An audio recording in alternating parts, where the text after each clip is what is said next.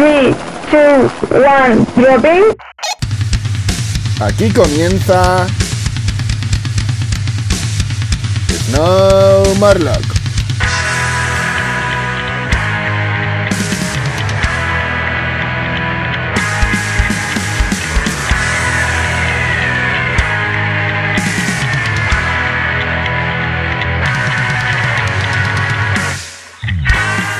¿Qué pasa, Peñuki? Mi nombre es Víctor y esto es Snow Morlock.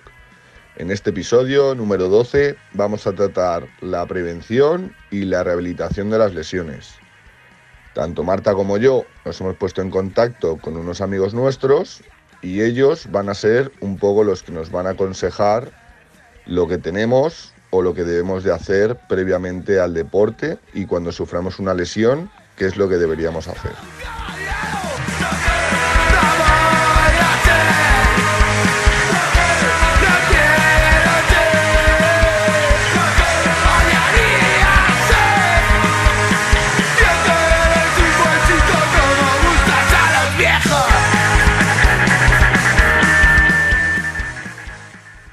Yo por mi parte me he puesto en contacto con la doctora Laura Osuna, licenciada en medicina por la Complutense, especialista en cirugía ortopédica y traumatología en el Severo Ochoa, máster en traumatología del deporte y actualmente responsable de los servicios médicos del Rayo Majadahonda.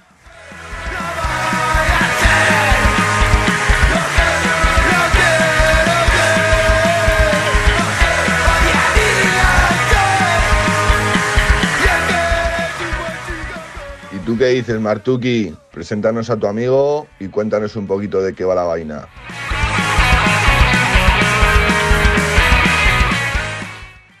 Muy buenas, Víctor. Pues para mí es un placer, un gran honor y me encanta poder presentar a Rafael Jacome, no solo por el aprecio que le tengo eh, como persona, sino también porque ha sido mi salvador en todas mis lesiones. De hecho, es diplomado, graduado y doctorando en fisioterapia por la Universidad San Pablo CEU de Madrid, especialista universitario en fisioterapia traumatológica y deportiva por la Universidad Pontificia de Salamanca, fundador de Global Fisio España y coordinador de fisioterapia de la Universidad del Miembro Superior de la Clínica Universidad de Navarra, con sede en Madrid. Es director de los servicios médicos de la Federación Madrileña de Deportes de Invierno desde 2014 y consultor, entre otros, del Centro de Tecnificación de Deportes de Invierno de la Federación Ar- Aragonesa. Y vamos, un máquina cuenta con numerosas comunicaciones orales y participaciones en sesiones clínicas, ponencias y congresos internacionales, así como en distintos másteres oficiales. Auténtico máquina y una persona a la que aprecio muchísimo. Hechas las presentaciones, sin más dilatación de ojete, comenzamos.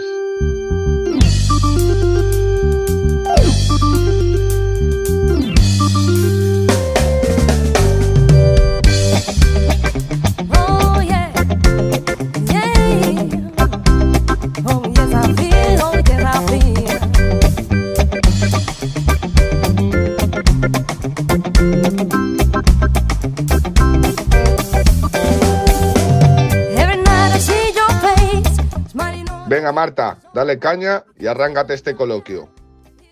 En principio lo que queremos saber es eh, eh, el aspecto diferenciador que tenemos que tener en cuenta y que afecta a los porcentajes de lesión en el snowboard, es sobre todo el nivel de los riders.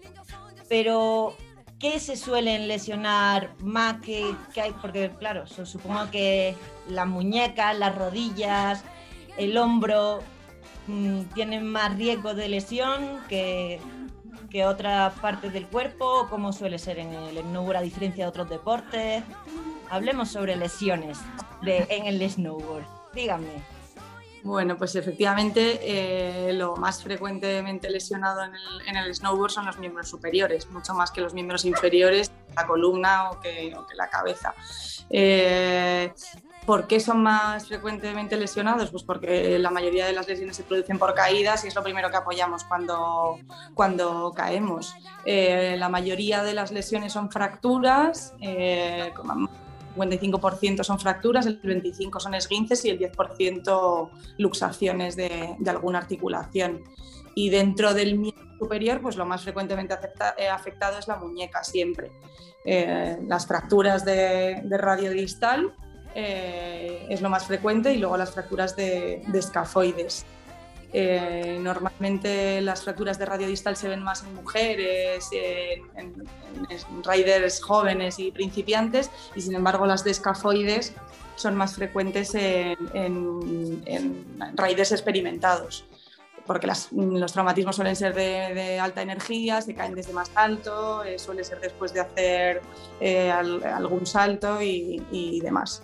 Y nada, lo peligroso, digamos, de las fracturas de escafoides es que muchas pasan desapercibidas. Es importante ir al traumatólogo si tienes alguna lesión en la muñeca y, y que te hagan una placa, porque en el momento a lo mejor incluso no se ve la, la fractura, pero, pero si hay una sospecha eh, hay, que, hay que inmovilizar esa, esa muñeca y a las dos semanas repetir la radiografía para ver si ya se ve la, la radiografía o incluso en- según los medios que, que tengamos, lo, lo óptimo sería hacer una resonancia para, para ver efectivamente si está roto o no está roto y proceder al, al tratamiento. Si es esguince, si es solo la contusión o el esguince, pues lo trataremos de una manera más conservadora y si es una fractura, lo normal sería operar. Y, y más cosas, pues bueno, el hombro se, se lesiona también mucho, el- las fracturas de húmero son, son menos frecuentes que las fracturas de muñeca, pero, pero se dan. Es curioso que la mayoría, hasta el 70% se dan en el hombro, en el hombro izquierdo, ya que los- la mayoría de los riders son regular y caen eh, con el pie izquierdo primero. Y, y luego, ¿qué más? Las fracturas de clavícula son bastante menos frecuentes, suponen el 5% de todas las lesiones de- del snow, eh, pero están en aumento por, eh, por el aumento también del número de los snow parks. Y la te mayoría- veo, veo que te la has preparado, te la has pre- estás dejando anonadado, ¿eh? Claro, estás dejando anonadado, anonadado. Yo te lo he dicho, yo no hago snow, hago esquí. Con lo cual yo me preparo eh, la- la- la- los porcentajes y todo eso porque yo lógicamente eso no me lo sé, Qué tía más genia, pero, pero la- las incidencias no me las sé. qué tía más genia. Yo, por ejemplo, me viene aquí la pregunta, ¿no? En el tema, tú crees, es un poco más lo tuyo, en el, en el tema de las operaciones, como bien has dicho, pues imagino que usaremos pues placas y demás, pero cuando ya nos tenemos que meter en faena, quiero decir, evidentemente eh, hay lesiones muy distintas a otras, pero a la hora de operar, cuando, cuando no hay más remedio, vamos a poner, por ejemplo, un hombro, ¿no? Que es, como tú bien has dicho, una parte del cuerpo en la que nos solemos llevar bastante golpes, por experiencia lo decimos. Entonces, eh, por ejemplo, en un hombro, ¿cómo tendríamos, evidentemente, dependiendo de la lesión, cómo procederíamos, por ejemplo, a operar? ¿En qué sentido? ¿Cómo, cómo lo juzgas? Quiero decir, dependiendo de la lesión que tengamos, ¿cómo se va a operar un hombro? ¿De una forma, de otra? Eh. ¿Qué tipo, de, qué tipo de, de herramientas o materiales podéis llegar a usar? Si es muy normal hacer un mismo procedimiento o varía mucho. Claro, en caso de, por ejemplo, supongo que de- si queremos que el deportista vuelva antes al ruedo, a lo mejor el procedimiento de operación o, o incluso supuestamente, sí, seguramente también en la, en la parte de fisio eh, influye muchísimo también en ese aspecto, pero saber eso, si es, se toma una lesión de hombro como cualquiera o en el caso de ser deportista para que vuelva a hacer deporte si se lleva de otra manera.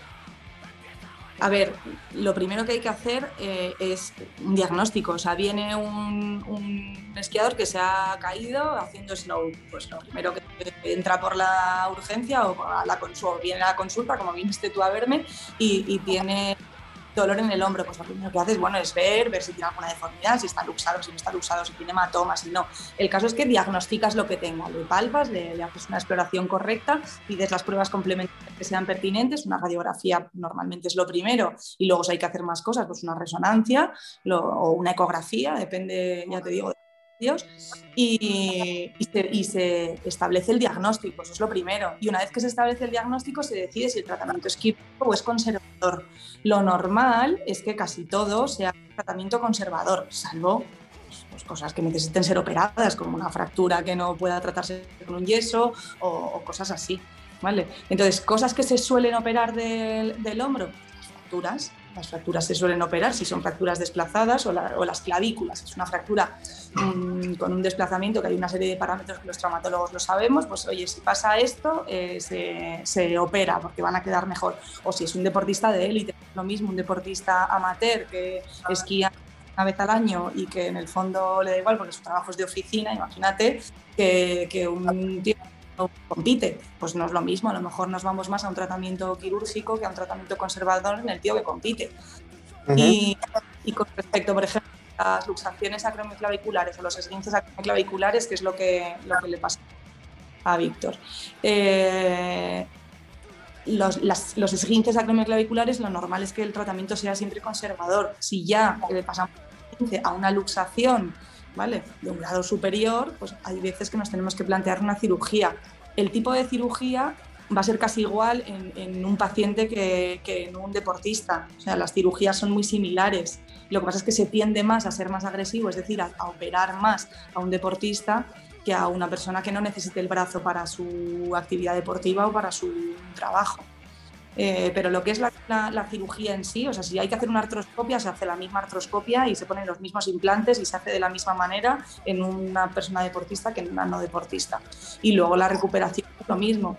Si es una persona deportista, pues ya se va a encargar el deportista de encontrarse un buen fisio, que aquí Rafa nos puede, puede informar mejor, que, y, y de recuperación, porque se va a poner más, más empeño y va a ponerse a ello y va, va, va a dejarse aconsejar más que una persona a lo mejor que se opera en la seguridad social o que no le va la vida en ello y a lo mejor pues deja pasar el tiempo y, luego al final no se rápido. ¿No, Rafa? Claro, coméntanos, Rafa, dentro de, tu experiencia y bueno, cómo ha llevado nuestras lesiones, nuestra, nuestra recuperación para volver a, a la nieve y bueno, también muchas veces nos has recomendado para la prevención de muchas de esas lesiones, cómo hacerlo. Háblanos un poquito.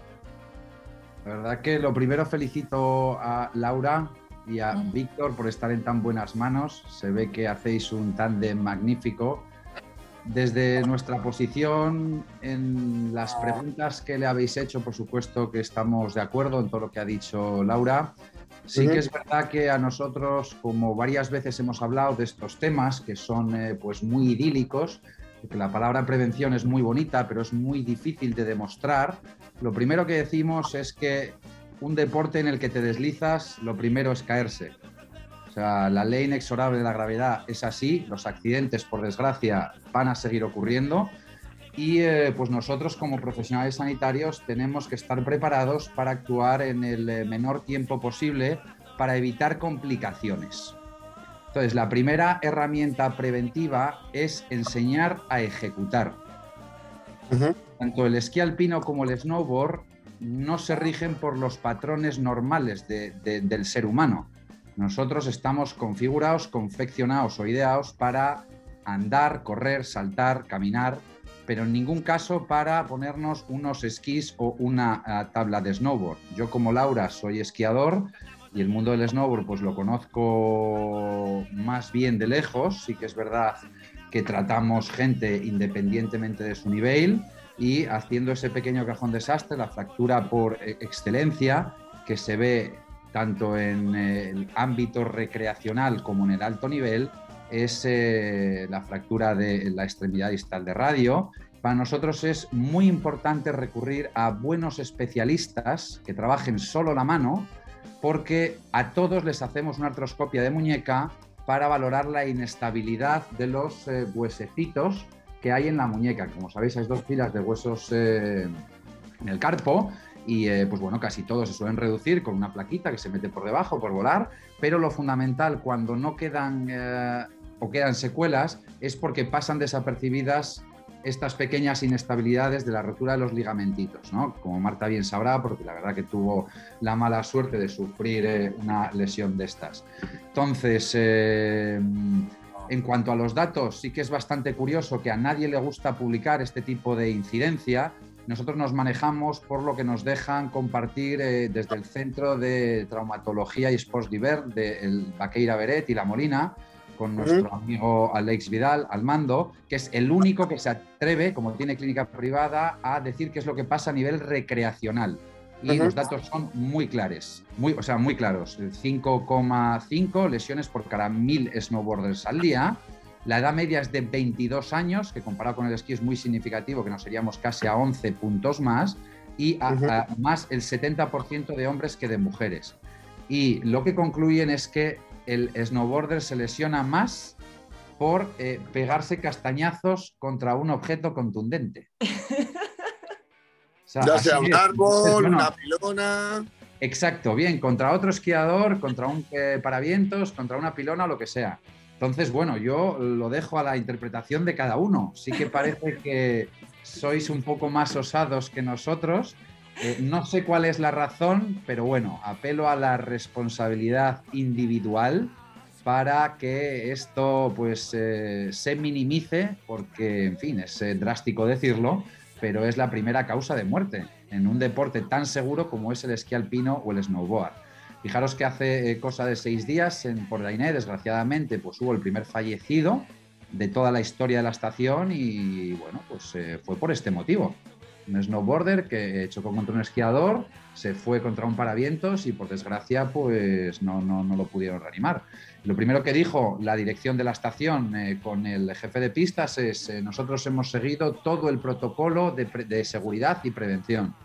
Entonces, bueno, son palabras muy bonitas que, como decía Butragueño en 2010, pues oye, ¿cómo se puede justificar esto? Meyer and Meyer, que es histórico, en sus cinco libros de Science and Ski, o sea, es imposible demostrar. Bien, entonces, desde nuestra posición, pues eh, creemos que lo más adecuado es acompañar a los deportistas, como a ti, Marta, y a cualquiera que se quiera poner en nuestras manos, como bien decía Laura, con un diagnóstico certero, veraz, eficaz. Yo por la posición que asumo en los deportes de invierno, pues me toca lidiar con, eh, eh, en el buen sentido de la palabra, con médicos de centros invernales de casi todo el mundo, porque nos encargamos desde esa primera asistencia, desde que ocurre algo, y eh, muchas veces el diagnóstico no es el correcto. Una vez que tenemos el diagnóstico correcto, es eh, pues contar con gente como Laura, que tengan eh, buena mano y pericia al eh, mando de un bisturí, acompañarle si puede ser para ver cómo se reduce esa lesión o cómo queda la resolución quirúrgica. Y desde ahí, por lo que decíais, bien sea amateur o bien sea profesional, los tiempos biológicos son los mismos para cada uno. No cambian para nada en absoluto. La biología es exactamente igual para todo el mundo. Eso, Marta, creo que todos recordamos bastante en su día. Lo único que cambia es que cuando les dejamos hacer, cuando la biología ya eh, eh, tenemos claro que ha hecho su trabajo, en el caso de los hombros, pues oye, eh, con esa placa que decías, esa artroscopia, pues queda como tiene que estar, los deportistas de élite tienen mucho tiempo para poder dedicarle a su recuperación y eso es lo que marca la diferencia. No hay más, hay que tener a un buen médico, fiarnos de su criterio y nosotros lo único que hacemos desde el punto de vista de la fisioterapia es intentar recuperar la funcionalidad y el control motor y decirle lo que no puede hacer. Acompañarles, guiarles en ese proceso que son ellos los protagonistas. Yo imagino que también en el tema de la prevención, no sé vosotros qué opinaréis, yo, por ejemplo, sí que he visto que varios problemas referentes al snowboard en este caso, pero también imagino que se representarán en el esquí, muchas veces creo que es la falta de planificación, la falta de entrenamiento, la falta de una forma física aceptable. Quiero decir, muchas veces con eso de que vamos a esquiar cinco días al año, que suele ser como la media normal, ¿no? La semanita que nos vamos con los amigos y tal, pues muchas veces yo he percibido que hay gente pues que no está preparada. Entonces, no sé hasta qué punto, a ver, yo le doy un punto importantísimo, pero por, ir al, grano, realmente también incluso deberíamos de advertir que esto, aunque es un deporte, pero es deporte de riesgo, nosotros siempre lo decimos que aunque no sea obligatorio, todo el mundo debería llevar casco. Y por supuesto, como es un deporte exigente, porque mucha gente se piensa que como nos suben los telesillas, pues no hacemos ejercicio. Entonces, creo que igual desde aquí también podríamos hacer un poco llamamiento a todas esas personas que tengan pasión, tanto por el snowboard como por el esquí, pues que le dediquen un previo entrenamiento. No sé cuánto, cuánto aconsejaréis vosotros, si 20 días, 15 días, previos a esa semanita que nos vamos a ir a esquiar. Laura. Venga, a ver, eh, totalmente de acuerdo. O sea, el, problema de los deportes de invierno es que además ahora yo creo que cada vez están más de moda y cada vez están, están más en auge porque es un plan divertido, es me voy una semana o incluso me voy un fin de semana a la nieve con amigos y esquío o hago snow. Muchos no han hecho deporte en su vida y se ponen encima de un esquí o de una tabla. Eh, muchos es la primera vez que se, se ponen, o otros son simplemente que esquían desde hace muchísimos años, pero es todo lo que hacen en el año. Entonces, eh, efectivamente, eso o sea, a mí me parece un factor de riesgo brutal para lesiones. O sea, cualquier deporte hecho en fatiga eh, incrementa el número de lesiones. Y, y, la gente se piensa que vamos a, eso, a esquiar, echamos el día, de, estoy de 9 a 5, que es que son muchas horas, y, y ya está, y bajadita, bajadita. Y, y entra, empiezas a entrar en fatiga y si no tienes una muy buena técnica, eh, el riesgo de lesión es muy superior. Ya teniendo una buena técnica, el deporte en fatiga eh, es más peligroso o tiene mayor riesgo de lesión como, para no tener una buena técnica. Entonces, sí, por supuesto, lo fundamental es que hayas recibido clases o que, si te estás iniciando, que tus horas de, de, de, esquí sean, sean en clase y si no, que, joder, que vayas con una forma física adecuada. Yo creo, o sea, como dos, tres semanas, pues yo sinceramente creo que hay que hacer deporte todo el año, pero para todo el mundo, o sea, en general, como estilo de vida. Ahora, si encima quieres esquiar en invierno, a mí me parece que mínimo uno o dos meses, o sea, seis semanas de hacer un deporte decente, incluso que, las, se centre bastante en las piernas, en fortalecimiento y demás, es, fundamental. Es que si no, entras en fatiga y, es más fácil caerse. Relaciono una cosa con el tema de estado de entrar en fatiga, que creo que también es bastante importante y que igual no se le da la atención que requiere, que es el tema de la hidratación. O sea, quiero decir, mm, si vosotros como expertos en sanidad y en recuperación pues des vuestra opinión personal respecto a la importancia que tiene la hidratación cuando estamos en la montaña, pues sería genial. Pues sí. Dale, Rafa. Pues es eh, uno de los pilares básicos en la prevención de lesiones, como decíamos. Lo primero, eh, por enlazar un poco con la pregunta que te habían hecho, para nosotros eh, decía que es fundamental enseñar a ejecutar. Luego, un buen programa preventivo debería incluir ejercicios con transferencia, una hora, una hora y media por semana antes de ir a esquiar. Eso pensamos que ya está debidamente justificado. Para gente que ya va un poquito más allá, estamos hablando, por hacer el símil este con Estados Unidos, que no te preguntan el nivel, oye, ¿cuántos días al año esquías?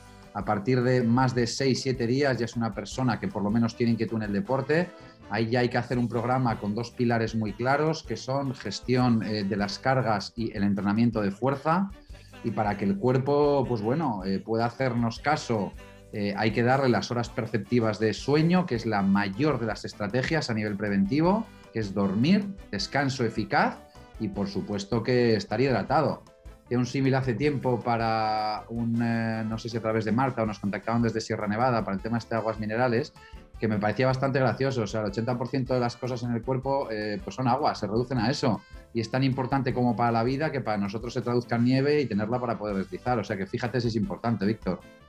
Sin duda, qué buen símil. No, yo ya te digo, porque yo, por ejemplo, muchas veces eh, pues eh, lo ves, o sea, no le vas a ir a la gente, ¿no? Por, por la estación diciéndole, oye, tienes vocerillas, igual tienes que beber agua, ¿sabes? Pero ves, ves, ves, a veces ves caras que dices, tío, si no te cuesta nada pararte dos minutos, echar un trago bueno de agua, que la siguiente bajada la vas a disfrutar el triple.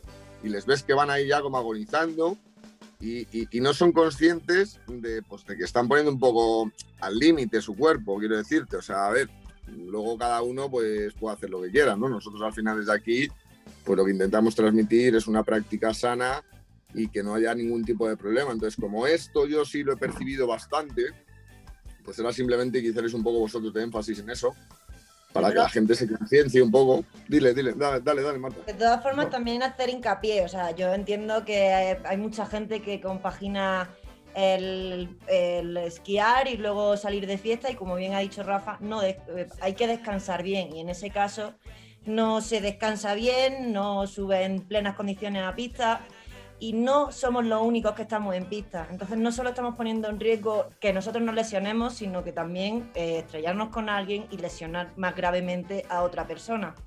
Entonces, si no es solo por nuestra seguridad, sino por la seguridad de todo y que la montaña, al fin y al cabo, estamos haciendo un deporte de riesgo, pero eso, o sea, que sea seguro. Y es muy importante eh, descansar bien e hidratarse para subir a la montaña, o sea, primordial.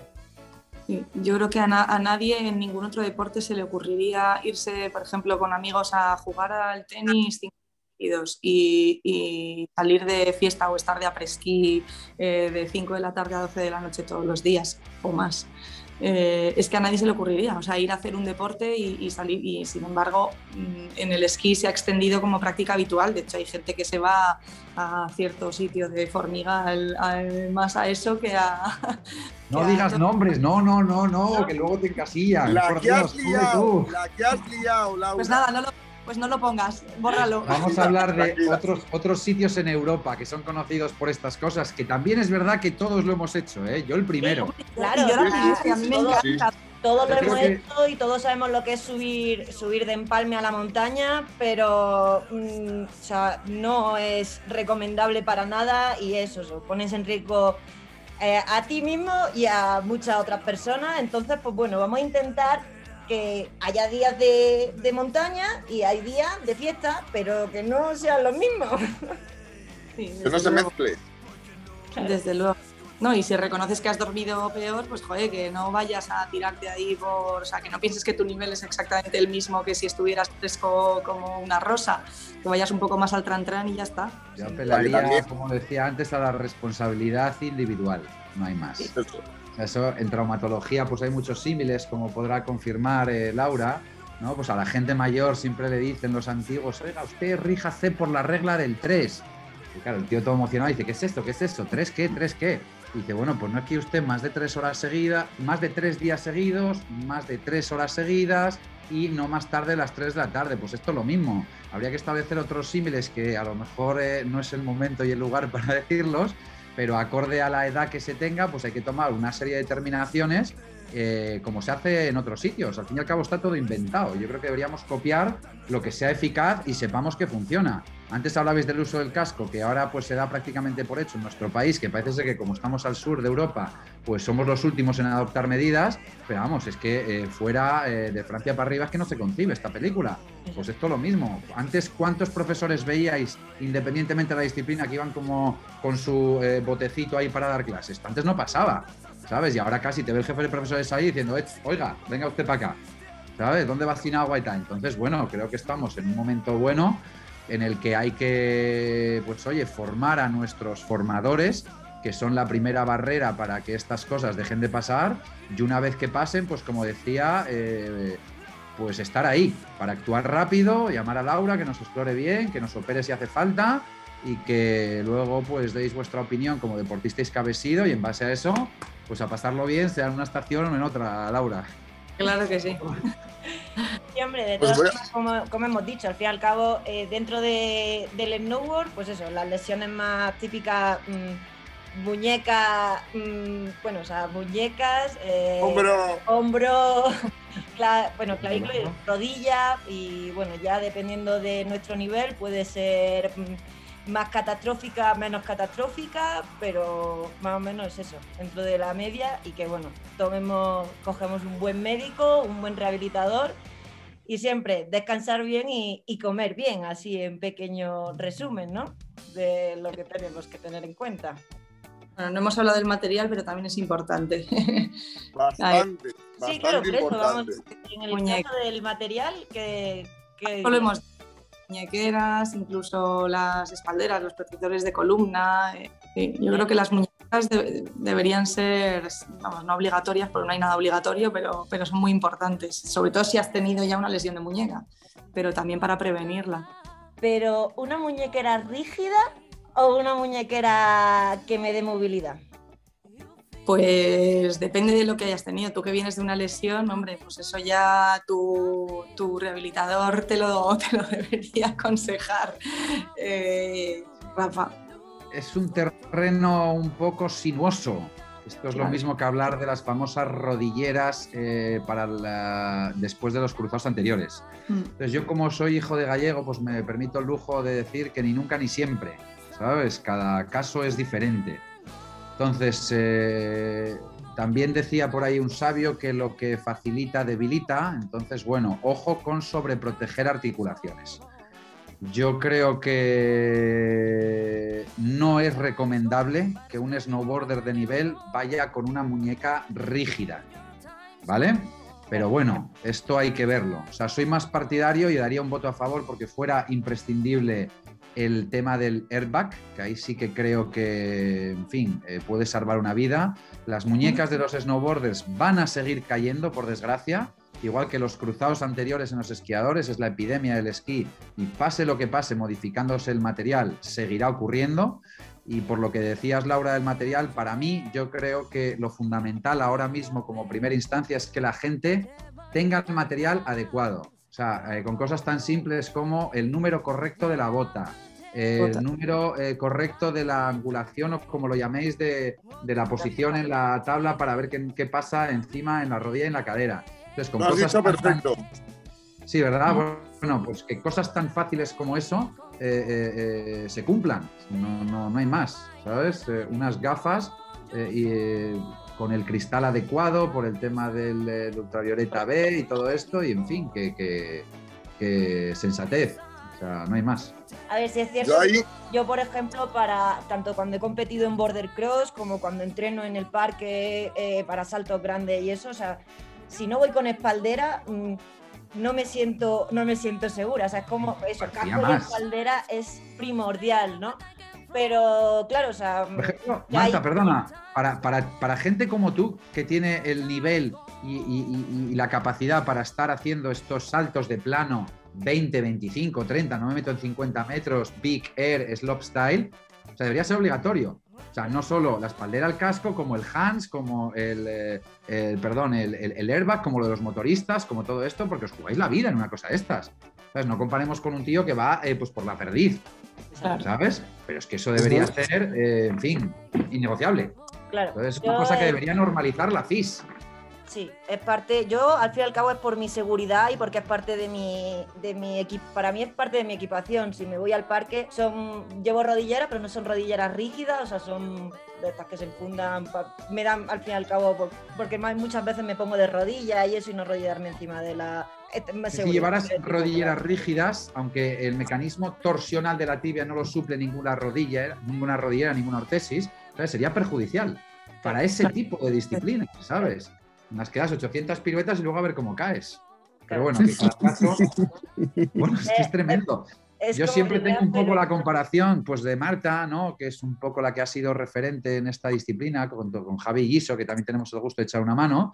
¿sabes? Y a día de hoy me sigo sin explicar eh, qué les pasa por la cabeza para hacer estas disciplinas. Pues el momento que te da tiempo a pensar en el aire, ¿no? Para dar 800 vueltas así, no sé qué, triple cork, tal, tal, sé cuánto, y digo, pero bueno, bueno, bueno, bueno, bueno, pues vosotros, o sea, se tiran como si no tuvieran familia.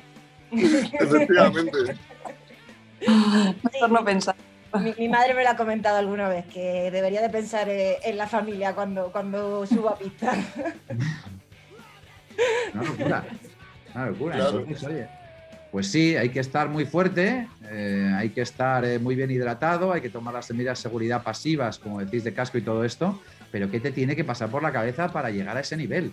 De dar un salto de 45 metros de plano. Sí, pero también lo que has dicho de la, de la angulación, o sea, nuestra, cuando nosotros muchas Sí. veces cuando hacemos entrevistas a los, a los riders de competición y eso, les preguntamos la angulación que llevan, porque bueno, dependiendo de la modalidad, pues tiene una angulación u otra. Pero yo también como rider he ido modificando mi angulación para ver cómo me sentía más cómoda, cómo me afectaba más a mi riding, cómo me veía y tal, y también por mis rodillas. Claro. Yo soy un eh, firme y casi patológico eh, analista biomecánico y cineantropométrico del esquí alpino.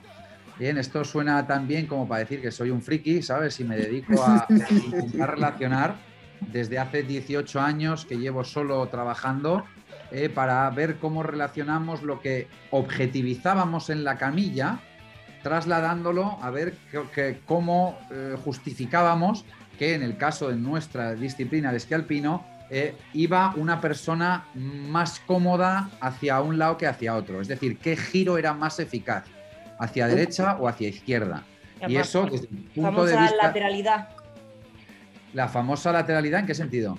En el sentido en que dentro del snowboard, por ejemplo, o en el freestyle, decimos que giramos siempre mejor hacia un lado que a otro, por eso en las puntuaciones dentro de una competición, si siempre giras a, a hacer las rotaciones un 180, un 360, pero siempre hacia el mismo lado, ya sea en free ski o en snowboard, pues la puntuación al final se ve condicionada, porque eso, porque siempre tiene un lado bueno, por así decirlo, ¿no? ¿O cómo Claro. se- O sea, nosotros eh, vamos creando a cada paso que damos una serie de compensaciones biomecánicas en el cuerpo que si no se saben identificar y tratar convenientemente, creemos que traducen en un patrón doloroso o llámese lesión. Entonces, claro, si vamos mucho antes a intentar formar a la gente que tiene inquietud, como a ti, a Marta, que ya estás en un nivel muy por encima, no solo técnico, sino como para saber interpretar de manera correcta la información que recibes de tu cuerpo, que eso se llama propiocepción, ¿vale? La propiocepción no es subirse en un bosu a coger tres naranjas y hacer malabares, no tiene nada que ver. Entonces, claro, si interpretamos bien la información que nos da nuestro cuerpo a nosotros mismos o información cinestésica y la traducimos para ver qué detectamos con objetivos muy claros en unos test simples, podemos maximizar el resultado mecánico de un cuerpo para que sea más eficaz, bien sea dando giros para un lado que para otro o girando en esquí a un lado que a otro. Y esto, pues después de cinco años alineando planetas, empresas y consiguiendo pues dinero, pues ya hemos hecho el estudio piloto que nos da la razón eh, de por qué eh, una persona, sin saberlo, gira mejor a un lado que a otro. Y por mucho que te diga tu entrenador, oye, pues tienes que hacer más ejercicios de apoyarte aquí, aquí, aquí, aquí, pues no lo vas a saber hacer nunca porque tu cuerpo no te deja. Eso es súper interesante, pero claro, ya estamos en un nivel pues muy potente en gente pues como Víctor, como Marta, que ya pues eh, tienen un bagaje técnico y personal pues eh, fundamental. Si esto se lo dices cuando eres TD1 a un alumno en el que tienes en el plano, pues a lo mejor eh, te manda al carajo y no te vuelve a coger clase. Pero bueno, ahí eh, hago un poco esa reivindicación que alguien ya pues me está escuchando después de muchos años. Nosotros desarrollamos pues esa prevención para iniciación que tiene que conocer todo TD1 y por ende el, eh, el nicho al que va enfocado sus clases, prevención para competición, que es otro programa muy concreto enfocado a un TD2, y eh, prevención para optimización, que ya son cosas bastante complejas pero eficaces, en lo que tiene que entender un TD3 y gente que a lo mejor sin titulación sea deportista de élite, pues como conozco el caso de Marta. Y ahí creerme que hay eh, pues bueno, unos resultados bastante satisfactorios, aunque enlazando con lo anterior, un deporte en el que te deslizas, lo normal es caerse, no hay más. Sí, sin duda. Yo de hecho cuando he enseñado, cuando he estado dando clase, de hecho en iniciación, lo primero que digo es, aquí hay que aprender a caerse. O sea, tener en cuenta que hay que caerse, aprender a caerse y, Y, y te Marta- quita el miedo. Marta, y a levantarse. Sí, claro, sin duda. ¿verdad? Esta es la primera clase. Y en su día, eh, pues bueno, yo soy agregado de la Escuela Española del año 99. Como Muchos no sabrán ni qué es eso, ni que ese año existía. Y lo primero que hacían era enseñar a caerse y a levantarse. Sin duda. Primordial. a caerse en parado, ¿eh? No te digo ya que tengas, pues eso, eh, rollo Marta, eh, eh, Big Air, eh, 35 metros de plano, pues que sepas eh, coger aire y caerte no sé qué. Eso es otra película, eso ya es para el alto nivel. Pero caerse en un plano y levantarse, eso es fundamental. Sin duda. A mí me está viniendo una cosa respecto a la prevención. Igual soy muy osado, pero la voy a plantear. La ¿Qué prevención, opináis? la mejora del rendimiento. Sí, pero ¿qué opináis si también empezamos a inculcar un poco el tema de el respeto por los esquiadores, el respeto por ti mismo y también incluso seguro que viene bien el, el tema de que se me entienda la expresión, que por ser humilde tampoco pasa nada, quiero decirte, yo muchas veces me ha pasado, ¿no? Que hablo con amigos en plan y, oye, ¿tú qué nivel, qué nivel de esquí tienes? Y te dicen, yo voy follado. Pero no es. Pero no Seguimos, es hablan- seguimos hablando de snowboard, ¿no? O- Eso es, eso es, Ah, eso no, es, eso es. Perdón, perdón, que me he liado, que me he liado. Eso es, eso es, eso es. Yo creo que es muy eh, acorde a lo que estábamos hablando antes, Víctor. Yo creo que en España tendríamos que adoptar lo que se hace fuera de medir el nivel por el número de días De de, días. esquí o de snowboard al año. ¿Qué tal vas? Yo soy nivel B alto, soy águila de plata, águila de oro. Bueno, esto está muy bien, pero o sea, se soluciona todo diciendo cuántos días de snowboard haces al año. 3, 33, 103. No te preocupes que me hago ya una composición de lugar. Eso es. Bueno. esto ¿Qué es. ¿Y eso a qué limitaría? O sea, porque te dejan entrar igualmente en las pistas. Hagas 3 o hagas 33. Correcto. Sí, pero a la hora a la hora de impartir una clase, tú no le vas a dar, o sea, no le vas a dar aspectos técnicos a uno que va tres días a la montaña que a uno que va a Ya. 30. Sí, en cuanto a clases sí, pero yo, por ejemplo, que tuve un accidente muy gordo de esquí, eh, eh, de repente me planteé y dije, joder, es que aquí dejan entrar a todo el mundo. O sea, es como si en las carreteras dejas entrar a gente con carnet, gente sin carnet, gente con triciclos, gente con motos, gente con coches, gente con trailers. Y pues es que al final se lía la marimorena, pero bueno, es que es muy difícil limitar eso. A ver, yo todo esto y me, gusta. Como ha dicho Rafa, es la responsabilidad individual. Entonces, claro, o sea, tenemos las pistas clasificadas por niveles, es decir, por colores, verdes, azules, rojas y negras. Entonces, ya también es la responsabilidad individual de cada una de que mm, el nivel que tengo es de pistas verdes, no me voy a meter en una pista roja. A ver, que yo también he tenido muchísimos clientes que de repente me dicen, no, yo me he bajado, como aquí en Sierra Nevada, el reto es bajarse el río, ¿no? Entonces, como la típica de, yo me he bajado el río, yo me he bajado el río. Vale. mm, mm, Luego me lo llevo a pista y lo veo digo, ¿cómo te habrás bajado el río? O sea, seguramente en pluma, cayéndote por todas las esquinas, ¿sabes? Digo, te habrás bajado el río.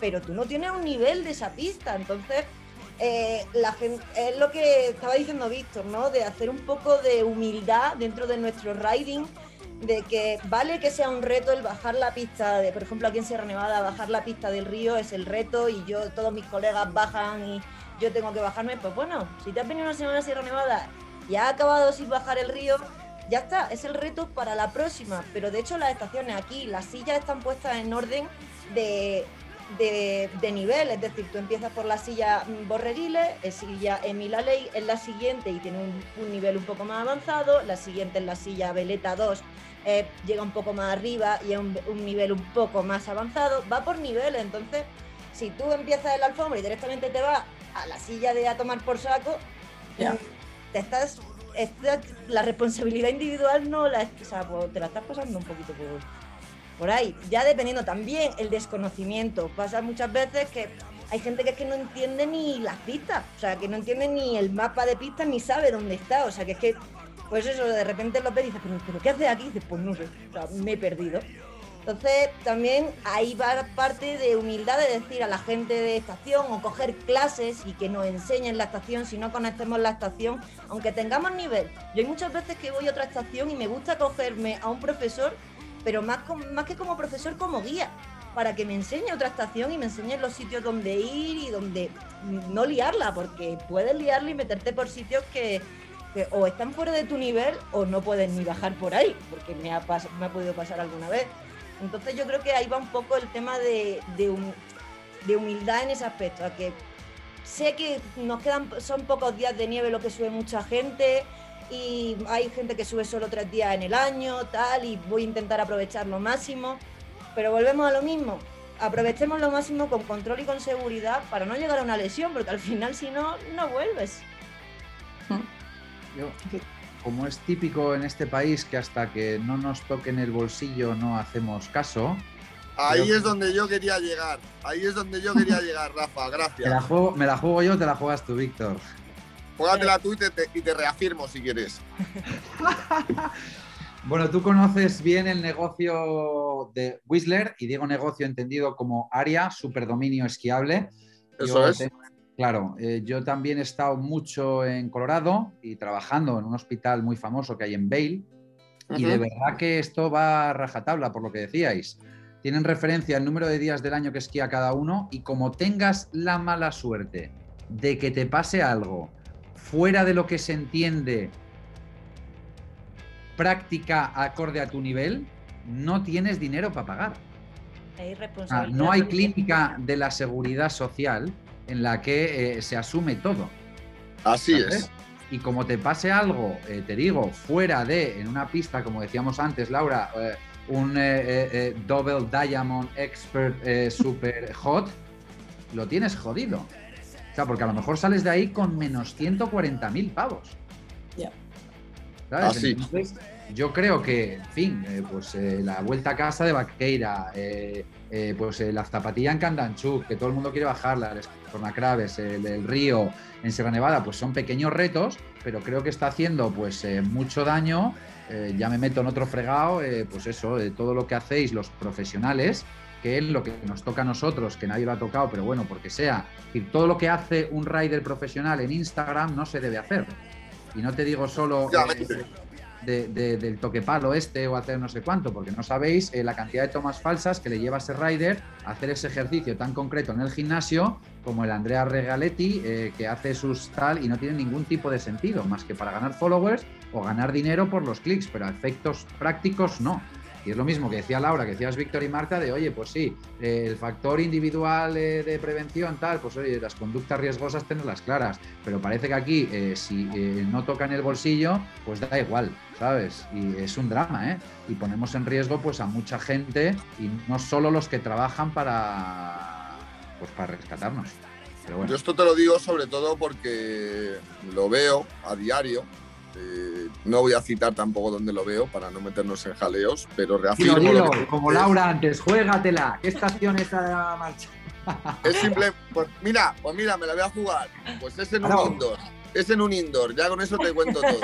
Pero tienes que decir, no, no, no, pero tienes que decir el país, porque en España solo hay uno.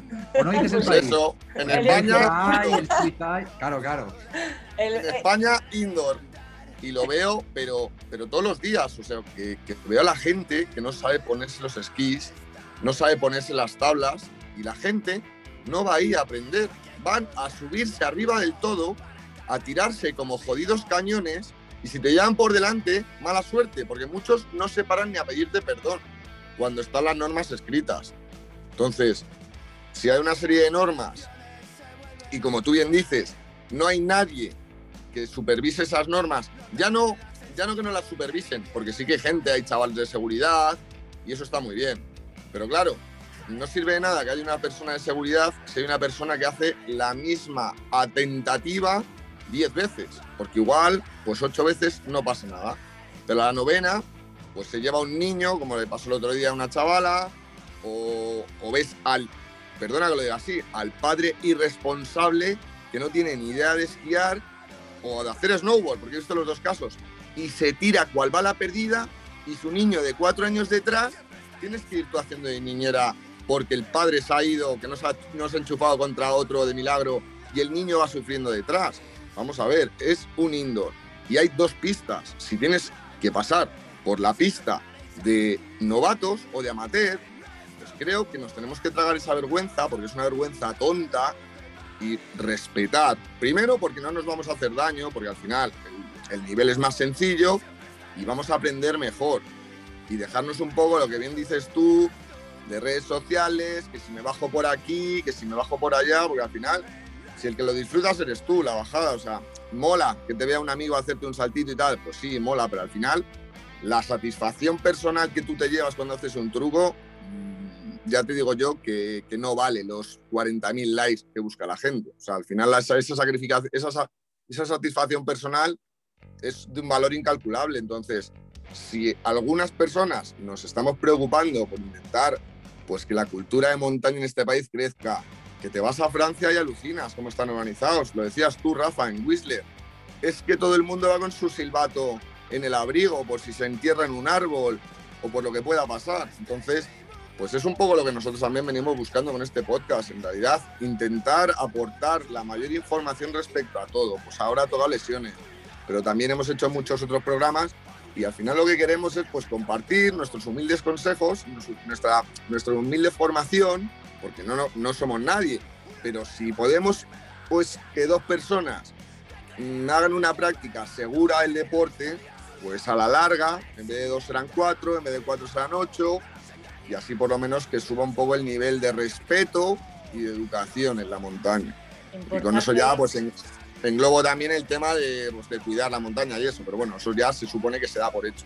es importante valorar tanto la montaña como un indoor, como lo que sea, como un lugar donde tenemos que cuidarlo y, y lo tenemos para hacer deporte y para disfrutar, ya sea de la naturaleza o bueno, para disfrutar del deporte, Eh, pero no es un parque de atracciones.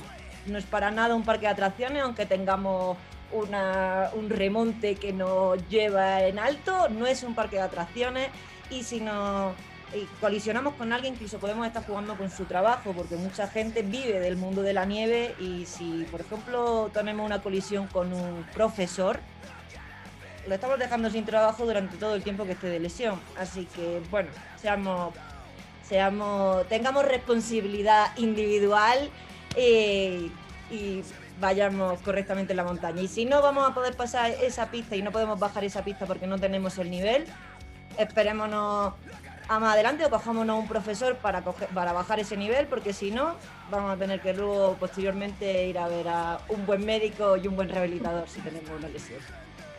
Y estos son buenos, pero son caros, ya lo avisamos a la gente. Qué va, qué va. Nada, oye, que muchas gracias por la invitación. Yo sí que quiero dejar claro que he respondido un poco a estas inquietudes como nombre y apellido propio que tengo, porque hay gente que me conoce por estar vinculados a servicios médicos de federaciones, aunque mi labor es de consultoría privada. No quiero que nadie se sienta herido, pero sí que es verdad que, en fin, hay que darle una vuelta a esto. Eh, son negocios eh, privados, casi todos, las estaciones de esquí, les tienen que salir sus números pero cada vez intentan atraer a más eh, visitantes. Dice Trudem que esta temporada pasada pues, hubo 5,5 millones y eso pues tiene más pinta de convertirse en lo que decía Marta que lo que es el respeto a la montaña, pero bueno, hay que buscar un equilibrio. Es un deporte muy bonito, tanto el esquí alpino como el snowboard, son deportes seguros y de verdad que hay que apelar, como se ha dicho en varias ocasiones, a responsabilidad individual. Disfruten, dejen disfrutar y aquí estaremos para ayudar a quien eh, lo necesite. Eso Muchísimas es. gracias. Muchas Dale, dale, gracias. Laura. Nada, que muchas gracias a vosotros. Lo, lo mismo que ha dicho Rafa, que gracias por, por dejarnos estar aquí y, y hablar un poquito y dar nuestra, nuestra visión. Yo como traumatóloga, eh, enfocada en, en las lesiones y, y ya está. Eso.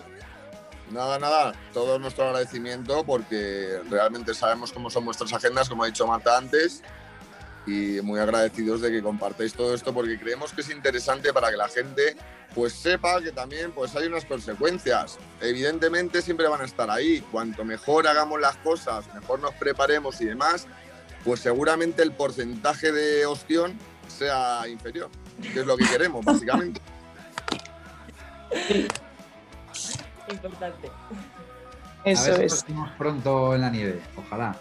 Vamos, yo, yo ya, manda- da- dame tu correo electrónico ahora mismo que te voy a mandar el currículum ya, Rafa, para que me vaya moviéndole Wheeler, que yo me voy mañana. Mañana me voy.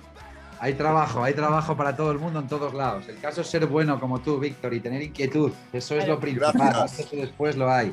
Esto se lo dije a Marta hace tiempo, ¿eh? Le conocí en 2014 con el primer fogón, eso que dices, y nos tocó operarle cuatro veces, dos para arreglar y otras dos para quitar lo que habíamos arreglado y que se quedara mejor. No Ujú. nos eh, hizo caso porque estábamos convencidos de que podía volver a optar, por lo menos para quitarte ese gusanillo, quizá a un podium de Copa o Campeonato de España. Y fíjate cómo está la niña ahora a nivel empresarial y profesional. Ahí está. Estamos muy orgullosos. Gracias, gracias, gracias de corazón, porque vamos. O sea, y más que me lo digas tú, porque tengo mucho aprecio y que me lo digas tú es de corazón. Muchas Y gracias. te queda muy bien el pelo en este color, que como cada vez que te veo tienes en uno así más raro con, con dinosaurios o con... Está muy bien, Marta. Sí, he pasado por azul, morado, verde, mm, ahora voy por blanco, vamos por todos los colores. Muy bien, una tía con personalidad, claro que sí. Pues oye, gracias por la invitación, que tengáis buena tarde y cualquier cosa aquí siempre estaremos. Muchas gracias. Muchísimas gracias, Rafa. Muchas gracias. Estamos en contacto y nada, Laura, ¿a ti qué te voy a decir? O sea, Cuando quieras.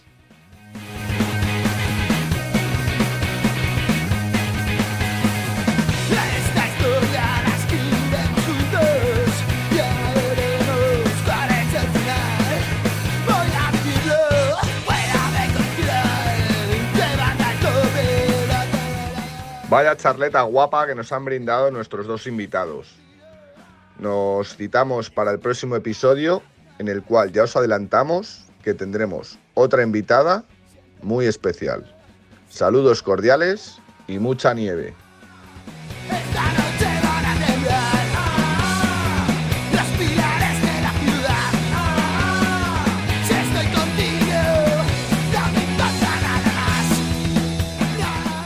Desde Snow Morlock recomendamos el uso de casco. Póntelo, póntelo, póntelo, pónselo, pónselo. Y recuerda, dale al like y suscríbete.